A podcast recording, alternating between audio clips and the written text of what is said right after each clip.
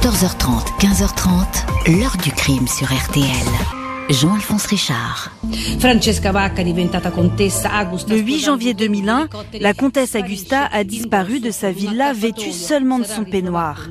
Assassinée, suicidée, disparue, il y a là tous les ingrédients d'un immense scandale. Bonjour, la comtesse italienne Francesca Vacca Augusta était une belle femme, scandaleuse, immensément riche et sans doute très malheureuse. Mais au point de se jeter nue, en plein hiver, dans la Méditerranée, pas sûr. Dès les premières heures, les enquêteurs vont avoir du mal à accepter ce scénario avant de multiplier les découvertes les plus troublantes, de rassembler des détails insolites et de mettre la main sur toute une série de testaments contradictoires, comme si la clé de cette mort soudaine se cachait peut-être dans la fortune de la malheureuse comtesse. Les investigations vont se concentrer sur le lieu de cette mort mystérieuse. Une somptueuse villa de Portofino en Italie qu'on dit maudite et s'intéresser aux personnages qui ont assisté aux dernières heures de la comtesse ce soir de janvier 2001. Pourquoi autant de silence autour de cette disparition Que raconte ce corps retrouvé martyrisé Quel secret aurait pu cacher cette femme qui, dans le passé, avait été rattrapée par la justice Question posée aujourd'hui à notre invité. 14h30, 15h30, L'heure du crime sur RTL. Dans l'heure du crime aujourd'hui, la mort à l'hiver 2001 sur la côte ligure italienne de la riche comtesse Francesca Vacca Augusta. Figure de la presse People, elle a quelques années plus tôt défrayé la chronique judiciaire. On craint le pire, mais son corps reste introuvable. Mardi 9 janvier 2001, vers 2 heures du matin, le poste des carabiniers de Portofino, station balnéaire UP à 35 km de Gênes, est alerté d'une disparition. C'est un dénommé Maurizio Raggi qui est au bout du fil. Il appelle depuis Miami aux États-Unis pour signaler que l'une des résidentes les plus en vue du coin, la comtesse Augusta, n'est pas réapparue après une baignade. C'est une amie très chère. Il se dit très inquiet. Mais pourquoi un homme qui réside si loin appelle-t-il pour donner Tout simplement parce qu'il vient d'être prévenu lui-même par les résidents de la villa Alta Chiara, une des plus belles demeures perchées du golfe de Tiguglio, 40 pièces, un escalier de pierre qui descend jusqu'à la mer. La propriétaire, la comtesse Francesca Vacca Augusta, 58 ans, est effectivement une célébrité locale, figure de la jet set. À l'âge de 23 ans, elle a épousé le comte Corrado Augusta, 20 ans de plus qu'elle, milliardaire, constructeur des hélicoptères Augusta, appareil vendu dans le monde entier. Francesca Vacca, ex-mannequin, longue chevelure rouge, sourire éclatant, devient ainsi la comtesse Augusta. On la surnomme Lady Hélicoptère. Un train de vie fastueux, une vie facile partagée entre l'immense appartement de Milan, une villa à Cuernavaca au Mexique, un chalet à Saint-Moritz, un yacht de 52 mètres, sans oublier la villa de Portofino. Le couple a divorcé après 20 ans de mariage. Corrado Augusta a trouvé son épouse volage, infidèle. À sa mort, la comtesse a hérité d'une partie de sa fortune et de la villa Alta Chiara que son mari n'aimait pas. Les carabiniers de Portofino filent tout de suite à la villa, bientôt rejoints par leurs collègues de Gênes. Sur place, ils tombent sur un couple Rosario Tirso Chazaro, 50 ans, surnommé Tito, homme d'affaires de nationalité mexicaine, il est le dernier ami de cœur de la comtesse. Il partage son existence depuis quelque temps. Présente aussi dans la villa Susana Torretta, 30 ans, ancienne vendeuse de maillots de bain dans une boutique de Rapallo. Elle dit être une amie de Francesca Augusta, sa dame de compagnie. Une troisième personne était là quand la comtesse Augusta a disparu, la cuisinière polonaise, Teresa Podbial. Le couple indique que la veille au soir, lundi 8 janvier, vers 18h30, la comtesse est partie se changer.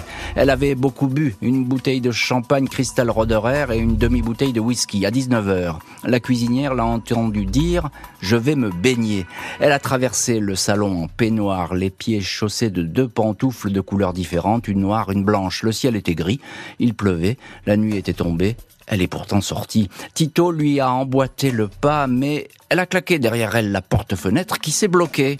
Les carabiniers n'ont pourtant aucun mal à ouvrir la porte en question. Au bout d'une heure, le couple s'est enfin décidé d'aller voir à l'extérieur. Ils pensaient que la comtesse était dans la piscine chauffée, mais elle ne s'y trouvait pas. Ils disent l'avoir cherchée pendant un bon bout de temps. Elle n'a jamais répondu à leurs appels. Rosario Tirso Chazaro, l'amant, raconte que la comtesse n'allait pas très bien, souvent triste, irritée. Son frère lui a parlé au téléphone peu avant la disparition. Selon lui, elle étouffait dans cette villa. J'en ai marre, ils sont tous collés à moi ici, lui aurait-elle dit. Francesca disait avoir besoin de vacances, elle voulait partir loin. Avant de claquer la porte-fenêtre, elle s'est disputée avec Tito car ce dernier refusé de l'accompagner au Mexique. Dispute vive selon la femme de chambre. Les enquêteurs demandent au couple pourquoi ils n'ont pas appelé les secours plus tôt. Presque sept heures se sont écoulées avant que l'alerte soit donnée. Tito a passé beaucoup de coups de fil, une trentaine ce soir-là, mais pas un seul au carabinier. Le couple dit ne pas comprendre ce qui a pu se passer. Selon eux, tout porte à croire que la comtesse s'est suicidée. Une comtesse dont les pas mènent à une falaise abrupte qui surplombe la mer. Les recherches vont être menées tambour battant dans le secteur. On va voir ce que les enquêteurs vont découvrir. Une longue suite de surprises et de détails de plus en plus troublants. On va voir cela dans la suite euh, de l'heure du crime. Le fait est que d'emblée, c'est un mauvais climat euh, qui semble régner dans cette villa de Portofino.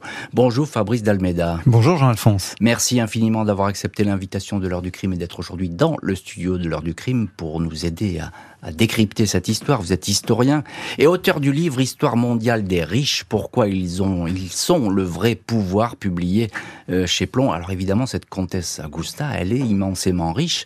Elle aurait pu faire partie de euh, de votre livre. Elle aurait pu y rentrer dans certaines pages parce qu'effectivement, euh, elle a une belle fortune. Alors, elle habite cette très belle villa de Portofino où d'un seul coup, elle a disparu. On ne la voit plus. Elle est partie en peignoir. Alors, tout de suite, c'est une villa particulière, cette villa Alta Chiara. Oui est-ce qu'elle a une réputation, on va dire, un peu tragique comme ça. Oui, bah celui qui l'a qui l'a construite et qui lui a donné son nom, c'est Lord Carnarvon. C'est un des découvreurs de la tombe de Toutankhamon. Et donc lui-même est mort précocement à cause de la supposée malédiction pour les découvreurs euh, de, tombes et notamment de momies. Et puis par ailleurs, la villa a un côté un peu triste, un peu nostalgique, mm. alors que Portofino, juste à côté, est une ville ultra festive, où se rencontre la jet set. Euh, Alta Chiara est un peu isolée, un peu sur son promontoire, on y voit la mer. Et pour aller un peu plus loin, encore aujourd'hui, elle a cette réputation euh, négative puisqu'elle a été rachetée par un, un, très très riche russe, un oligarque proche, proche de, de Poutine. Mais on, on s'aperçoit que le terrain glisse et que peut-être la maison va glisser avec la falaise dans la mer. Alors ça c'est étonnant effectivement et en tout cas pour l'instant c'est cette comtesse qu'on croit être partie dans la mer mais on n'en est pas sûr parce que effectivement elle n'a laissé aucune trace. Alors euh, Fabrice Dalmeda, il faut nous parler de cette euh, comtesse Augusta parce que c'est pas n'importe qui. D'abord, elle connaît tout le monde et tout le monde la connaît. Oui, euh, la comtesse. Au départ, elle n'est pas comtesse, comme, tu, comme vous l'avez dit. Elle devient comtesse. Comtesse au pied nu. Exactement. Et elle devient comtesse en épousant une des grandes fortunes italiennes, très en vue, Corrado Augusta, les fameux hélicoptères. Hein. Et, et, à partir de ce moment-là, elle rentre dans la jet set italienne. C'est-à-dire qu'elle euh, devient amie avec euh, quantité d'hommes politiques, de stars du spectacle. Et comme beaucoup de gens riches, il y a autour d'elle un entourage permanent un mouvement permanent, ce qui d'ailleurs euh, va gêner son mari, puisque son mari, euh, au bout d'un moment, ils se sont mariés en 74, mais, mais assez rapidement commence à prendre, commence un peu, commence, pardon, je vais arriver à le dire, à prendre un peu ombrage de toute cette masse bah, de personnes qui gravitent autour d'elle et évidemment de ses amants. Et, de ses amants. Alors on va on va avancer sur cette soirée euh, où elle disparaît. Euh, elle a 58 ans à ce moment-là, la, la comtesse Augusta. Euh, elle traîne son ennui, elle boit beaucoup, elle est plus ou moins bien entourée. Euh, dans cette maison, il y a ce fameux couple qui apparaît. Donc il y a son amant, le dernier amant qu'elle a, mhm. c'est cet homme Tito, mexicain. Tirso, oui. Oh, voilà, Tirso, le, le, le mexicain. Qu'est-ce qu'il dit ce couple aux enquêteurs? Ben, Ce qui est d'assez frappant, c'est qu'ils ont tous la même version. Euh, c'est en gros, c'est la comtesse qui a décidé de sortir d'elle-même de la maison et qui a disparu. Euh, c'est un contexte qu'ils essayent de rendre crédible euh, en insistant notamment sur le fait que très souvent euh, la comtesse jouait, se cachait, elle jouait à cache-cache un peu avec son entourage, disparaissant pendant un moment et puis mmh. réapparaissant soudain ou se laissant découvrir par d'autres. Donc ils essayent de montrer et de, et de, dire sans doute, et c'est notamment ce que dit Teresa Polsia, la, la, cuisinière, que la comtesse n'a pas un caractère facile, qu'elle a des sauts d'humeur et puis un, côté un petit peu enfantin par moment. Donc mm. ils essayent d'accréditer l'idée qu'elle est partie d'elle-même. Elle n'en a fait qu'à sa tête finalement. Qu'elle est partie d'elle-même et qu'elle se serait sans doute suicidée, mais, mais d'elle-même. Hmm. Alors elle est sortie, alors c'est inquiétant parce qu'elle sort, elle est en peignoir. On dit qu'elle a beaucoup bu, certes, mais enfin il fait nuit. Euh, on est en plein hiver, il fait pas si chaud. Euh, la Méditerranée est glaciale. Elle veut aller se baigner. Euh, on comprend pas du tout cette, cette sortie euh, brutale. Pourquoi est-ce qu'ils n'ont pas prévenu tout de suite les, les carabiniers, ce couple? Parce que ça c'est la grande question du début de, de l'enquête. L'une des l'une des versions, c'est qu'ils ont ils ont commencé par la chercher. D'abord ils ont attendu qu'elle se calme. Euh, parce qu'elle était sortie euh, comme ça en décidant voilà j'en ai marre, euh, vous, vous m'embêtez. Donc voilà, donc ils ont attendu qu'elle se calme pour partir à sa recherche. Et une fois qu'ils ont constaté sa disparition, ils se sont dit laissons un petit peu de temps encore. Et donc c'est seulement après à peu près trois heures qu'ils se décident vraiment à appeler euh, son, son, frère pour euh, essayer de voir euh, ce qui s'est passé, pour essayer de, de, de, de le prévenir qu'il s'est passé quelque chose. C'est ça qui est un peu... Mais le fait est que les explications sont pas très claires. Elles sont pas claires. Ils sont, il y a quelques points sur lesquels ils sont en contradiction entre eux d'ailleurs. Mm. Et notamment un, c'est qu'est-ce qu'elle a bu? Mm. Euh, par exemple, la cuisinière dit, ben, elle buvait très peu. C'était pas quelqu'un qui buvait beaucoup d'alcool. Au, au, pire, elle buvait quelques verres de, de, de cristal, hein, comme vous l'avez dit, le exactement, qui était son champagne favori. Donc, il euh, y, y, a quand même cette petite contradiction. Les uns disent, elle était très en colère et saoule, et une autre dit, elle n'avait peut-être pas bu autant que ça. Alors, c'est un peu troublant euh, dès le départ. On va dire qu'elle est suicidaire. En tout cas, le couple va la présenter comme une femme suicidaire. Mm. C'est pas l'avis de tout le monde, hein. notamment, notamment son avocat va dire pas du tout. Oui, il y a deux, son avocats, euh, son frère, euh, même son beau-fils euh, se pose la question. Enfin, pour beaucoup, ça ne paraît pas crédible que comme ça, elle ait décidé de se suicider. La villa est inspectée, la falaise rocheuse sur laquelle elle se trouve ratissée. Les premiers indices vont apparaître. Dès le lendemain de la disparition de Francesca Agusta, les carabiniers sont à pied d'œuvre dans la propriété. L'ancien amant de la comtesse, avec qui euh, il est resté très ami, le playboy Maurizio Raggi, celui-là même qui a alerté les carabiniers est rentré dardard de Miami pour aider aux recherches. Il loue un hors-bord pour inspecter les abords de la villa. Les journalistes envahissent Portofino, le Saint-Tropez Ligure. D'ordinaire peu animé en ces mois d'hiver, un hélicoptère de la police survole les lieux. L'escalier de pierre très pentu qui mène à une plage privée est scruté sans résultat, tout comme cette falaise promontoire qui domine la mer à 80 mètres de hauteur. Il faut enjamber un muret pour se projeté éventuellement dans le vide. Mais là encore, aucune trace suspecte, pas de sang ni de morceaux de tissu ne sont repérés. Jeudi 11 janvier, trois jours après la disparition, les plongeurs repêchent à 18 mètres de profondeur, au pied de la falaise, le peignoir blanc de la comtesse. Ses initiales sont brodées sur une poche. Le vêtement est déchiré à un endroit, comme s'il avait accroché un obstacle, mais il ne porte aucune trace de sang. Samedi 13 janvier, on retrouve dans l'eau les lunettes siglées Christian Dior que portait la disparue le lundi 8 janvier, ainsi qu'une pantoufle restée accrochée à la roche. Pas de corps. Selon les pêcheurs du coin, il a très bien pu être emporté par les courants jusqu'en France, à plus de 200 kilomètres. Tout semble correspondre à un triste suicide, celui d'une femme qui se serait subitement sentie esselée abandonnée. Mais les enquêteurs, tout comme la juge Margherita Ravera, au tribunal de Chiavari n'exclut aucune hypothèse. L'inspecteur Luciano Repetto, qui coordonne les recherches, est dubitatif sur une chute depuis la falaise, chute accidentelle ou criminelle. Il estime qu'en tombant de cette hauteur, le corps aurait fatalement rebondi sur les rochers. On aurait retrouvé des lambeaux de tissu, du sang, des branches auraient été cassées. Or, le lieu est intact. On veut nous faire croire qu'elle a réussi à plonger directement dans l'eau, en pleine nuit, mais ce serait dans ce cas-là un plongeon digne des Jeux Olympiques fait savoir l'inspecteur. Un autre détail intrigue les carabiniers. Le soir de la disparition, la comtesse a congédié tout le personnel. Sept personnes au total, sauf sa cuisinière polonaise. Pourquoi? Personne ne sait. Mardi 22 janvier 2001, 14 jours après la disparition de la comtesse, des promeneurs repèrent un corps sur les rochers à la pointe du Pinet, au bout du cap Bénat, en France, non loin de Bormes-les-Mimosas. Un cadavre en décomposition, celui d'une femme nue qui n'a plus de pieds. L'autopsie effectuée à Toulon révèle que la victime n'a pas d'eau dans les poumons. Elle n'est donc pas morte noyée. En revanche, elle porte un coup violent sur le crâne, peut-être porté avec un objet de type barre de fer. Un coup qui a causé une importante fracture a entraîné la mort. Le crâne était pratiquement pulvérisé et sans cerveau, indique le légiste, le docteur Jean-Marc Janin. La victime était déjà décédée quand elle s'est retrouvée dans l'eau. Le corps recèle d'autres fractures, des échymoses, dont l'origine n'est pas déterminée. Aucune trace d'alcool ou de cocaïne dans l'organisme. La victime porte deux alliances gravées d'une même date, 4 11 1950, deux bagues identifiées huit jours plus tard par le frère de la comtesse Augusta, Domenico Vacca Grafani. Il s'agit des alliances de son père et de sa seconde épouse. Francesca ne s'en séparait jamais, selon lui. L'accident est improbable et le suicide est à exclure. Alors, que reste-t-il s'interroge le frère. L'homicide Les Français en sont plus que convaincus maintenant. Il faut savoir comment, où et quand, dit-il, le 1er février, le quotidien La Repubblica titre Augusta, homicide volontaire.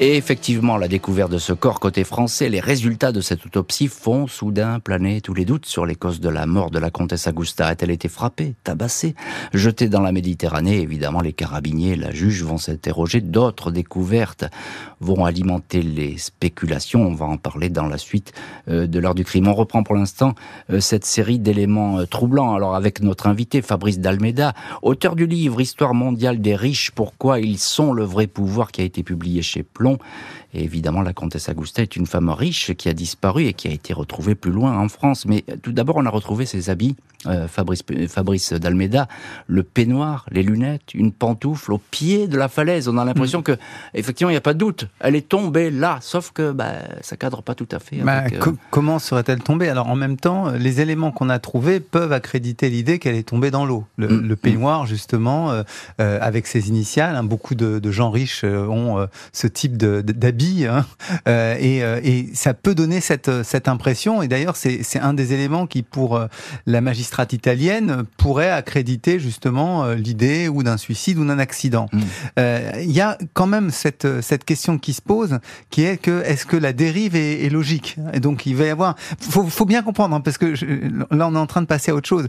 Euh, pendant 15 jours pratiquement, entre le, 9 et le 14 janvier, il s'est, enfin, pendant 10 jours, il s'est pratiquement rien passé. Mmh. C'est-à-dire qu'il y a eu la déclaration de disparition, il n'y avait pas de corps. Là, on trouve le corps. Donc, ça relance véritablement l'enquête. C'est mmh. là où ça démarre véritablement sérieusement. Auparavant, les journalistes en parlent, c'est, une petite affaire. Mais là, tout d'un coup, ça devient une affaire à la une des journaux. Mmh. Parce que tout d'un coup, c'est un crime dans les milieux célèbres. Et donc, est-ce que c'est un crime crapuleux? Est-ce que c'est un crime euh, passionnel? ou est-ce que c'est un crime politique Là, tout d'un coup, l'Italie se passionne. Alors, ce corps, vous l'avez dit, il a dérivé. Les pêcheurs, on a fait des études, etc. Ils ont, les, carabiniers ont examiné tout ça. Les pêcheurs sont d'accord que ça fonctionne. Un corps, oui, ça fonctionne. En général, les corps repartent. Et, hélas, vers cette région du Var, et notamment ce Cap Bénin, euh, qui est également un coin euh, magnifique de cette côte d'Azur. Alors, euh, il y a quelque chose de très parlant, tout de suite, c'est l'autopsie qui est menée en France. Autopsie très sérieuse, hein, d'ailleurs. Il n'y a pas de traces d'alcool dans le sang. Il n'y a pas de de médicaments ou de drogue, mais hmm. on peut dire que le séjour dans l'eau a lessivé tout ça. ça c'est une, des eh questions qui se posent. Voilà. Mais tout de même, ça on peut pas tricher. Il y a un coup très violent qui a été porté sur la tête. Oui, alors ça c'est l'élément euh, qui est euh, à interpréter. Et euh, les autorités françaises, à ce moment-là, l'interprètent comme la possibilité d'un coup avec un objet contondant. Hmm barre de fer. Sur le crâne. Mm, mm. Euh, ça peut être un autre élément, ça peut être un angle, euh, si la tête a frappé en tombant, oui, mais on ne euh, trouve pas de sang sur les rochers. C'est ça, qui est troublant. C'est toute la difficulté. Mais il faut se souvenir que c'était euh, une, un, moment euh, où le temps n'est pas beau. C'est vrai. il où il pleuvait. Donc il a pu y avoir un lessivage. Et puis, est-ce que les carabiniers ont bien vérifié toute la, la, surface de la falaise? Parce que si le corps, et excusez-moi de rentrer dans des détails sordides, mais s'il a rebondi sur un, en haut de la falaise, mmh. c'est pas la même chose que s'il a frappé en bas. Mmh. Donc, donc voilà, c'est assez difficile de localiser Est-ce que le travail a été fait parfaitement C'est toutes ces questions qui restent en suspens. Oui, il y, a quelque chose qui va rester d'ailleurs avec un point d'interrogation, c'est qu'il n'y a pas de reconstitution de fait avec un mannequin, par mm. exemple, comme on pourrait imaginer. C'est-à-dire qu'on n'a pas jeté de mannequin depuis la falaise pour voir de la manière, avec le poids identique à celui de la comtesse, pour voir de la manière dont il pourrait rebondir. Donc effectivement, ça, ça reste ouvert. Alors évidemment, la juge, qui est une juge opiniâtre, hein, mm. qui est pugnace dans, dans ce petit tribunal, elle va regarder dans le passé de la comtesse, mm. voir si elle a des ennemis et tout. Et puis là, on va trouver qu'effectivement, elle a été inquiétée à une époque par la justice. Plus qu'inquiétée même, puisqu'elle a été condamnée à la prison. C'est un personnage clé de la vie sociale italienne, en gros, des années 80 aux années 90. Et pour la magistrate, il faut replacer ça dans ce contexte. Hein. Euh, dans les années 90, il y a eu euh, d'abord euh, les scandales de la loge P2, où tout d'un coup on a découvert tout un réseau d'évasion fiscale. Mm. Il y a eu l'enquête de Milan, hein, menée par le juge Antonio Di Pietro. Les voilà l'enquête main propre, qui met au jour quoi? Le fait que Maurizio Raggio, le, premier amant hein, qu'elle a rencontré en 1986, l'homme de Miami, c'est ça. Voilà, celui qui a alerté, qui est, qui est le plus zélé hein, pour essayer de, de, de, de, la retrouver ou de la sauver. Euh, Maurizio, donc lui, a été directement impliqué dans une enquête où apparemment il aurait servi au blanchiment de 25 millions de francs hein, de l'époque, donc ça ferait à peu près aujourd'hui 6 à 8 millions euh, d'euros. Euh, donc il a été inculpé de blanchiment d'argent de parti socialiste, c'est-à-dire de Bettino Craxi, le secrétaire du parti oui, socialiste. Mais il se, servait de la comtesse pour, euh, pour cacher cet argent, hein, c'est ce que va dire la justice italienne. Et on se rend compte à ce moment-là que la comtesse, c'est pas simplement une, une, une gentille mondaine, euh, etc. C'est quelqu'un qui est dans un système et qui a des comptes à l'étranger euh, où elle place de l'argent, des comptes offshore et où peut-être elle fait fructifier l'argent détourné par les socialistes italiens. Et là, on se dit, il y a peut-être un lien avec tout cet argent. il y a peut-être une vengeance en cours, Exactement. etc. Peut-être elle devait beaucoup d'argent parce qu'elle dépensait énormément d'argent, mais voilà, il y a une question se pose et, on va on va aller regarder ces comptes dont elle dispose. Hein. Exactement. Et donc il y a une enquête qui est menée hein, en 94 et qui conclut qu'elle est elle est responsable et donc elle est inculpée et elle va décider de fuir, euh, de partir au Mexique pour se cacher le temps mm. que l'atmosphère se calme parce que nous on a on a vu ça de loin hein, en 1994. En 1994, c'est des enquêtes très violentes, c'est des insultes quotidiennes contre Betty Craxi, c'est des agressions dans la rue contre les familles des gens qui sont impliqués dans ce système. Donc elle préfère s'enfuir et se cacher derrière ces millions. Et elle est au premier plan de cette, dans cette enquête. Et effectivement, on va se dire que peut-être elle l'a payé cher. Elle peut-être payé sa vie, pourquoi pas. Les enquêteurs vont fouiller dans les affaires privées de la victime et trouver une intrigante série de documents.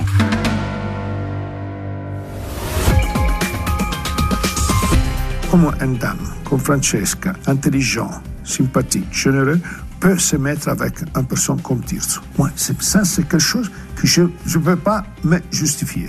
J'ai connu une des personnes les plus nulles au monde. C'est une offense à l'intelligence de Francesca, je trouve. Retour aujourd'hui dans l'heure du crime sur la mort tragique et inexpliquée de la comtesse italienne Francesca Augusta en janvier 2001 à Portofino. Son corps a dérivé 14 jours jusqu'en France, tombé à l'eau ou jeté dans l'eau? Sa fortune intéressait beaucoup de monde. Tirso Chazario Rosario Tito, l'amant mexicain de la comtesse, dernier à l'avoir vu en vie le 8 janvier 2001 au soir, croit au suicide d'une femme alcoolique et malheureuse. Ce jour-là, elle n'avait jamais autant bu, elle en voulait à la terre entière, dit-il. La dame de compagnie qui était dans la maison, Susanna Toretta, confirme le comportement de la comtesse. La juge veut les réentendre et les interroger sur une affaire d'héritage. Au total, les enquêteurs ont trouvé cinq testaments écrits de la main de la comtesse, trois chez son notaire, datés de 1998. Les documents font du précédent amant et compagnon de la comtesse, le playboy de Miami Maurizio Raggio, son unique légataire. Les deux autres sont beaucoup plus récents. Un testament a été rédigé un an avant la mort, 17 décembre 99. Raggio est déshérité. La succession va aller à son frère et à son dernier amant, Tito. Mais coup de théâtre tout dernier testament, le plus récent, daté du 22 mai 2000. Il fait de Tito l'unique héritier d'une fortune estimée à 25 millions d'euros. La visite des enquêteurs chez le notaire n'est pas terminée. En date du 11 janvier 2001, soit trois jours après la disparition de la comtesse. Et alors que le décès n'était pas établi, les deux amants se sont entendus par écrit pour se partager officiellement l'éventuelle fortune à venir, pièce qui s'avère sans valeur légale, mais qui ressemble à un pacte secret. Le frère de la comtesse, Domenico Vaccagrafani, s'étonne de cet accord entre deux hommes qui, le jour des obsèques, ont porté le cercueil de la comtesse. Il y voit une captation d'héritage. Le frère demande à la juge de procéder à une nouvelle vérification. Il ne croit ni à l'accident ni au suicide Francesca aimait trop la vie pour cela et avait peur du noir. Elle ne se serait jamais lancée en pleine obscurité dans le gouffre, témoigne-t-il. Et voilà donc pour ces testaments. Alors évidemment, là aussi, l'enquête, elle rebondit parce qu'on se dit qu'il y a beaucoup d'argent à la clé et que euh, ben, on a peut-être euh, abrégé la vie de la comtesse pour simplement capter euh, son héritage. Fabrice Dalmeda, on vous retrouve aujourd'hui. Vous êtes notre invité dans l'heure du crime. Vous connaissez bien ce dossier. Évidemment, celui qui est non pas soupçonné, mais qui est montré du doigt tout de suite par la justice, c'est euh, Tirso Casario Rosario. Mhm. Tito, c'est le mhm. dernier amant, mhm. parce que l'argent, il lui revient. Il a l'argent, et puis il y aura, il y aura, plusieurs épisodes. Et il hein. était dans la maison, je le il rappelle. Il était hein. dans la maison, euh, et pire, euh, il confesse que la comtesse est sortie énervée après une dispute avec lui. Mm. Il le euh, reconnaît finalement. Hein. Bah, il, y a quand même cette question. Euh, pourquoi est-ce qu'elle est sortie? Ils sont bien obligés de, de, dire à un moment donné que euh, quand elle a dit qu'elle en avait ras-le-bol de, de, tout le monde, qu'elle pouvait plus les supporter, qu'ils étaient là à lui tourner autour comme des mouches, en fait, elle était en train de se disputer avec Tirso. Et ça faisait plusieurs jours qu'ils se disputaient parce que c'est quelqu'un qui est relativement instable. Et, et en tout cas, c'est comme ça qu'il va l'expliquer lui. et donc, ils avaient décidé de partir, éventuellement, de repartir au Mexique. Et, et sur cette question-là, il y a euh, des changements d'humeur de la comtesse. Mm. Euh, et, et, c'est là-dessus qu'une fois de plus, ils se disputent. Est-ce qu'on retourne vivre au Mexique Est-ce qu'on reste ici Est-ce qu'on y va simplement en vacances Est-ce qu'on déplace les vacances? Bref, ça a l'air de détails, hein, mais ça prend tout de suite un accent ultra dramatique et euh, on se demande si celui qui bénéficie d'une certaine manière le plus de la mort ben, ne serait pas celui qui en est la cause. Ben oui, c'est ça. Alors donc il y a, y a, ces regards qui se tournent sur lui. On peut pas faire le lien effectivement avec la disparition et la mort évidemment euh, de la comtesse. Et puis il y a ce, ce, petit point quand même de détail, même si légalement il ne tient pas la route, c'est que les deux amants, euh, c'est-à-dire euh, Tirso, Tito, mhm. le dernier en date, le Mexicain, et puis l'homme de Miami qui est, mhm. accouru, voilà Mauricio qui est accouru quand, la, quand, on a dit que la comtesse avait disparu. Ces deux amants, ben, alors que la comtesse n'a même pas été retrouvée, ben, ils s'entendent pour se partager le pactole. Oui, dans les milieux riches, il y a des accords comme ça. Et la comtesse elle-même, au moment de la mort de son, de son mari, Corrado, euh, elle a fait un accord avec le fils du premier mariage de Corrado, Rocky, Rocky Augusta, elle a fait un accord avec lui de partage de l'héritage. Donc en quelque sorte, ils reproduisent euh, pour la mort de la comtesse euh, une situation qu'ils avaient imaginée déjà euh, au moment, en, réfléchissant à la mort de, du, premier mari mmh. de, la, de la comtesse. Donc c'est c'est assez curieux et ça donne une impression un peu délétère. Mais dans les indices, il y a une chose qui est euh, assez euh, qui laisse perplexe les enquêteurs, c'est qu'il y a des traces de pas dans, dans, le sol de la comtesse, mais ce sont des traces de pas isolées. Elle est seule, elle n'est pas accompagnée. Donc ça, c'est c'est pas des traces de lutte ou etc. et, c'est bien, ce, ce, sont bien ces pas. Ce sont ces pas, et c'est un élément qui euh, alors est-ce que c'était ce, ce jour-là? Est-ce que c'est est-ce que c'est certain? Etc on peut on peut toujours extrapoler mais cet élément-là est un élément qui sème énormément le trouble hmm. euh, pour ça pour pour dire est-ce que quelqu'un était à côté d'elle euh, au moment fatidique au bord de la falaise. Encore une fois, et c'est important, ça Fabrice d'Almeida de le souligner, il n'y a pas de trait d'union entre la disparition ou la chute mhm. éventuelle de la comtesse et évidemment euh, sa mort ou le fait qu'elle ait été frappée avec les personnes qui étaient dans la maison. On n'arrive pas à relier. Hein, non, c'est y a, et, et surtout ils, se tiennent, ils se justifient. la chose qui est, qui est dingue, qui est vraiment dingue, c'est que la comtesse était tout le temps très entourée. Il y avait tout le temps quatre ou cinq personnes, des serviteurs. Euh, il y avait plusieurs personnes toujours dans la maison. Et là, ce soir-là, c'est le soir où il y en avait le moins. Donc cette circonstance-là trouble et, et fait que même la cuisinière polonaise se dit c'est quand même bizarre. D'habitude, il y avait toujours des valets, il y avait toujours des serviteurs, il y avait toujours quelqu'un dans le jardin. Bon, alors effectivement, il pleuvait, donc euh, mais mais quand même, c'est étonnant. D'habitude, il y avait toujours quatre ou cinq personnes de service dans la maison. Et ce soir-là, la maison est vide. L'enquête se poursuit, mais la juge va se retrouver dans une impasse. Samedi 14 septembre 2002, la juge Margherita Ravera prononce un non-lieu dans la mort de Francesca Agusta. La magistrate indique que l'enquête n'a pas pu établir que le décès est de nature criminelle. Les autopsies n'ont pas été concluantes, les éléments et les témoignages recueillis à la Villa Alta Chiara n'ont pas été déterminants. La juge indique ainsi qu'il apparaît fondé plausible que la victime a escaladé de sa propre volonté le muret de sa propriété séparant le jardin de la falaise. Elle aurait pu glisser et tomber du haut des rochers. La juge Ravera privilégie la thèse accidentelle pour expliquer le drame. La comtesse Augusta, décrite comme dépressive, ivre et sous l'emprise de médicaments, aurait cherché à s'isoler, tenté de s'asseoir dans un coin où personne ne la verrait, sans mesurer le danger qui la guettait. Domenico Vacca Grafani, le frère de la comtesse, ne se satisfait pas de ce scénario, même s'il fait savoir qu'il ne s'oppose pas à la clôture du dossier. Les anciens amants, Maurizio Raggio et Tirso Chasario Rosario, tout comme la dame de compagnie, Susanna Torretta, ne sont pas mis en cause. Ils se livraient pourtant une guerre féroce pour l'héritage. L'enquête indique encore que Certains bijoux de la comtesse semblent avoir disparu, dont une Rolex incrustée de diamants qu'elle avait toujours au poignet, munie d'un fermoir spécialement renforcé, jamais retrouvé sur le corps, ni dans la villa. Fabrice Dalmeda, vous êtes aujourd'hui notre invité dans l'ordre du crime, auteur du livre, je le rappelle, Histoire mondiale des riches, pourquoi ils sont le vrai pouvoir, publié euh, chez Plomb. Alors la riche comtesse Augusta, euh, on va pas savoir finalement ce qui s'est passé. Parce que la juge, elle laisse vraiment la porte ouverte. Elle dit, euh, c'est probablement pas un suicide, ça a pas l'air d'être criminel pour moi, c'est plutôt un accident. Voilà, si je traduis vraiment le rapport de, de la justice italienne, mmh. c'est celui-là. C'est vrai. C'est sa vision, mais euh, c'est pas celle de tous les acteurs. Mm. Euh, et il se trouve que plusieurs d'entre eux ont écrit euh, leur version ou l'ont donnée euh, au fil des années. Euh, par exemple, pour Susanna Torretta, oui, ce serait plutôt un suicide. La dame de compagnie. Voilà, exactement. pour Tirso, qui a été entendu dans le témoignage, il pense, et c'était la thèse initiale, que c'était un suicide. À la limite, il peut, il peut admettre celle de l'accident. Ça le. Pour aller dans ce sens-là, c'est vrai qu'il y a quand même quelque chose d'assez bizarre, et c'est la, l'une des, l'une, des amis de, ah de, la, de la comtesse qui disait, c'est qu'elle n'aimait pas du tout cet escalier. Elle n'aimait pas du tout ce, ce petit muret hein, qui se trouvait à côté des marches de pierre qui descendaient à la lui faisait peur, c'est ça? Exactement. Elle avait très peur. Alors, c'était une personnalité, et ça, c'est confirmé euh, par euh, d'autres personnalités de son entourage, dont la cuisinière. C'était quelqu'un qui avait toujours peur qui vivait dans la hantise euh, du cambriolage, dans la hantise du vol, dans la hantise de l'attaque. Et euh, même quand elle était euh, avec quatre ou cinq personnes amies dans la maison, parfois elle sursautait quand il y avait un bruit.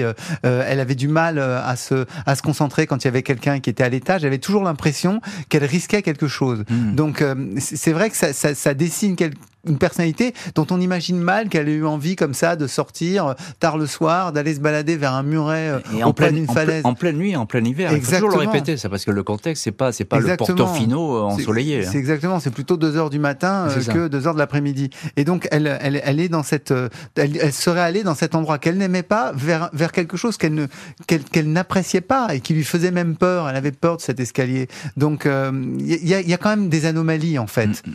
Alors deux choses. Euh, il y a beaucoup d'argent dans cette maison, on le sait, on l'a dit, c'est une riche héritière. Euh, la comtesse, des bijoux ont disparu. Il y a beaucoup d'argent, il y a de, l'argent liquide. Elle avait dans la maison, elle avait toujours différentes euh, devises. Elle avait des dollars, elle avait des, des francs, hein, puisque on est, on est juste à la veille de la création de l'euro. Elle avait des lires, bien entendu, donc elle avait de l'argent en, quantité. C'était une des raisons de son inquiétude. Elle avait beaucoup de bijoux, on les trouve pas.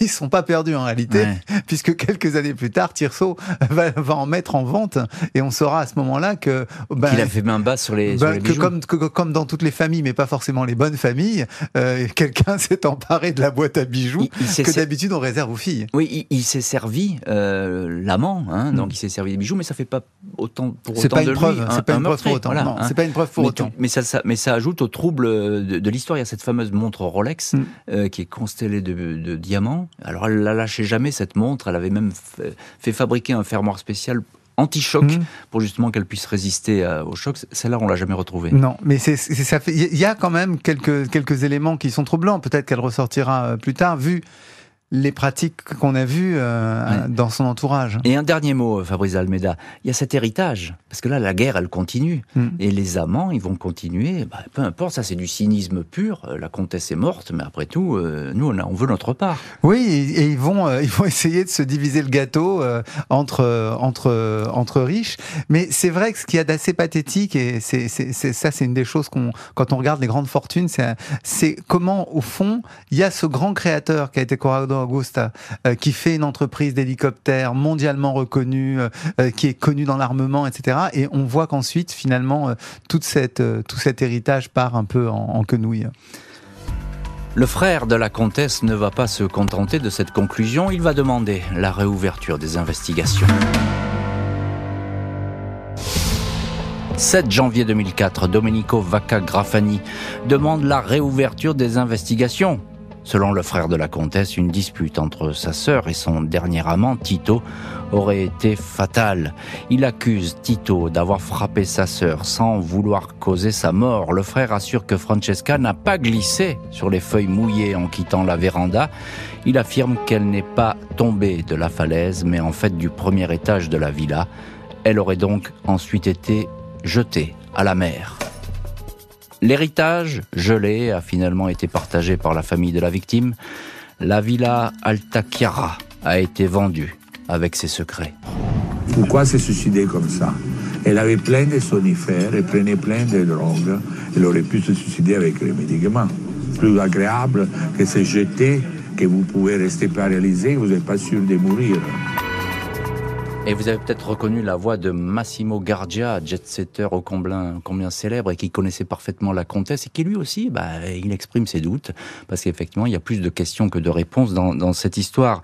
Euh, Fabrice Dalmeda, vous êtes notre invité aujourd'hui. Alors, il est, il est, séduisant ce scénario quand même qui est avancé par le frère. Alors, je dis tout de suite qu'il n'y aura pas de suite à l'enquête. La, la, justice italienne va refuser de rouvrir le dossier. Mais moi, je trouve très séduisant ce scénario. Une dispute, elle est au premier étage, il y a effectivement une espèce de balcon.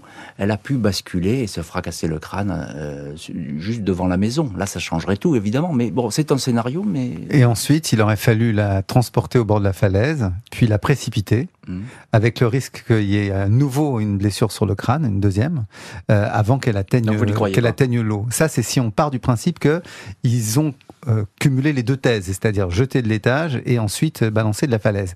Il y a une autre possibilité qui est en fait, je pense, celle qu'a en tête le, frère, qui est qu'il l'aurait transporté et mis à la mer, en fait. Oui, on n'est pas obligé de la jeter de la falaise. Et voilà. Ce qui expliquerait que la falaise soit intacte. Voilà. Et il y a, y a de, son point de vue, il n'y a pas eu assez de contrôle sur les voitures de la présentes sur la propriété à ce moment-là, parce que si elle avait été déplacée dans une voiture, peut-être qu'on aurait pu trouver euh, des traces euh, de sang, etc. etc. Mm. Donc pour lui, il y a l'enquête est pas, pas assez poussée en réalité. Mm, mm. Mais l'autre problème que ça pose, c'est que c'est un peu comme nous. Nous, qu'est-ce qui nous fascine dans cette, dans cette histoire? C'est le fait que justement, il y a tous les maillons, mais il n'y a pas le lien. Donc nous essayons de faire d'une certaine manière le lien. Et c'est pour ça que les, les cold cases sont tellement fascinants, hein, les, les, affaires classées sont tellement fascinantes. C'est qu'il y a plein d'indices qui nous permettent de, de nous faire notre propre théorie. Alors il y a, je l'ai dit, il y a beaucoup d'argent et puis l'héritage, il a surgi au milieu de cette enquête. On s'est dit, ben voilà, la clé, elle est là, le mobile, il est là. On, voulait l'argent de, la comtesse. Qu'est-ce qui, je crois que c'est la famille qui a fini par récupérer l'argent, c'est ça? En partie, mais euh, Tirso a eu euh, une partie ah, de, l'argent aussi. Hein. Ben, ben, ne serait-ce que les bijoux et donc dont il a exploité euh, toute la propriété. Donc c'est ce qu'il y a d'assez. Pardon, j'ai oublié la question, Jean-Alphonse. Non, c'est sur l'héritage qui revient en partie à la famille. Oui, oui, qui revient à la famille. Mais bon, en même temps, c'est pas, c'est pas, c'est pas ses descendants, hein, c'est des collatéraux. Mm. donc bon, c'est, c'est, c'est, bon, c'est une consolation. C'est une consolation. neveux. Voilà, c'est une consolation. Mais c'est, c'est un, une, étrange affaire dans laquelle, au fond, l'argent et l'alibi, euh, pardon, l'argent est le mobile pour tout le monde, et à partir de là, permet de, de, de, conjecturer euh, sur, euh, sur ce qui s'est passé. Alors, on est peut-être passé à côté de certains témoignages euh, parce qu'on l'a dit, hein, il y a ces deux personnes, mais on n'a pas l'impression que euh, cet homme et cette femme qui étaient dans la villa, l'amant euh, et puis la dame de compagnie, mm. comme on l'appelle, étaient beaucoup interrogés par les carabiniers parce qu'on n'arrivait pas à les rattraper. Puis il y a aussi la, gouvernante, enfin la, femme de chambre, qui n'a pas été tellement interrogée elle non plus. Elle a, a disparu après le drame. Oui, mais ils ont été interrogés les uns et les autres. Mais c'est vrai que quand on compare à d'autres affaires, souvent le personnel domestique a été un élément clé euh, dans la résolution, soit parce qu'ils étaient les auteurs de, crimes. Je pense à d'autres affaires dans des, dans des familles très riches italiennes. Et, et donc on est, euh, euh, notamment la comtesse de la Torre, mais donc on est dans une, dans une situation un petit peu... Disons, d'expectative, en fait. On attend encore la solution. Alors, est-ce que c'est la malédiction, justement? Ah ben, justement, on va vous en dire un mot, là, juste dans un petit moment, mais juste une petite question avant. On a l'impression qu'ensuite, après cette affaire, le frère parlait beaucoup. Il, a sorti un, bouquin, il s'est beaucoup manifesté, il a, il a montré sa colère, et puis... Après, tout s'est arrêté. Hein. on a mis le, chapeau sur cette affaire et c'est terminé. Euh, il y a encore euh, des interviews. Euh, moi, j'avais trouvé une interview de la cuisinière en 2019. Susanna Torret a donné des interviews dans les, en 2020 encore sur cette question. mais c'est vrai que on a l'impression qu'il y a eu un fol engouement en 2001 sur cette question. Tout, le monde était absolument sur cette enquête. Et puis que petit à petit, le temps passe et, et l'oubli survient. Juste en la villa, elle garde son mystère. Elle est maudite cette villa. Bah, je vous l'ai dit, elle a été rachetée par un, proche de Poutine, euh, mais qui a dû un hiérarque, ça a été gelé et, elle n'est plus à lui. Voilà. Et, euh, et euh, mais, mais déjà à ce moment-là, on avait on avait expliqué que les 30 hectares de la de la villa étaient eux-mêmes sur un, terrain glissant qui qui finirait par plonger dans la mer. Donc effectivement, c'est peut-être une villa ou un lieu un peu maudit. C'est une affaire engloutie, on va le dire comme ça. Merci. Engloutie, mais pas pour tout le monde. Merci beaucoup, Fabrice d'Almeda d'avoir été aujourd'hui l'invité de l'heure du crime. Merci à l'équipe de l'émission. Justine Vignot, Marie Bossard à la préparation, Boris Pirédu à la réalisation. L'heure du crime, présenté par Jean-Alphonse Richard sur RTL.